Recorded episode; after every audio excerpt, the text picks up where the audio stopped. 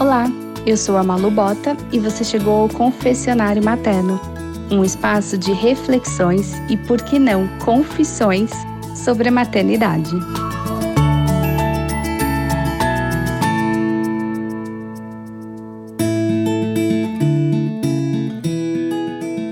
Eu venho me perguntando se nós estamos nos tornando preguiçosos.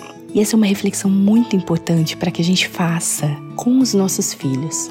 Nós vivemos uma era em que a máxima ame o que você faz e não precisará trabalhar nem um dia é falada aos quatro ventos, repetida como um mantra que ensurdece gerações.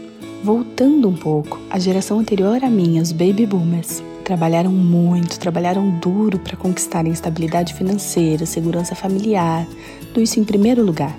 A partir daí, viemos de gerações que priorizam, além do trabalho, o bem-estar é claro que eu não vou falar aqui que está errado. Não tem nada melhor do que fazer o que ama. O que não podemos esquecer, e não podemos esquecer de contar isso para os nossos filhos, é que tudo, tudo envolve trabalho e dedicação. É fácil olhar ao redor e ver o imediatismo que nos cerca, a impaciência de se construir algo, de esperar e a vontade de querer dar grandes saltos rumo ao sucesso. Não podemos então nos esquecer de trabalharmos para sermos incríveis e assim alcançarmos o sucesso naquilo que gostamos e que nos move. Tem uma frase que eu gosto muito, que não é minha, mas que eu quero falar para vocês, que é seja incrível naquilo que você faz e você vai ser bem-sucedido. Sendo bem-sucedido, você vai amar o que faz. Porque veja bem, é inerente ao ser humano buscar sucesso e realização. Além de realização financeira, eu tô falando aqui de realização pessoal.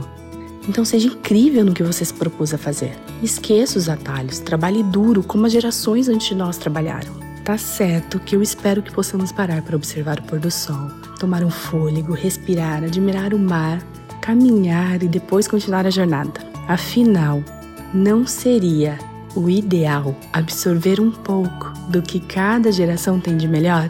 Pensa sobre isso. Esse foi mais um confessionário materno.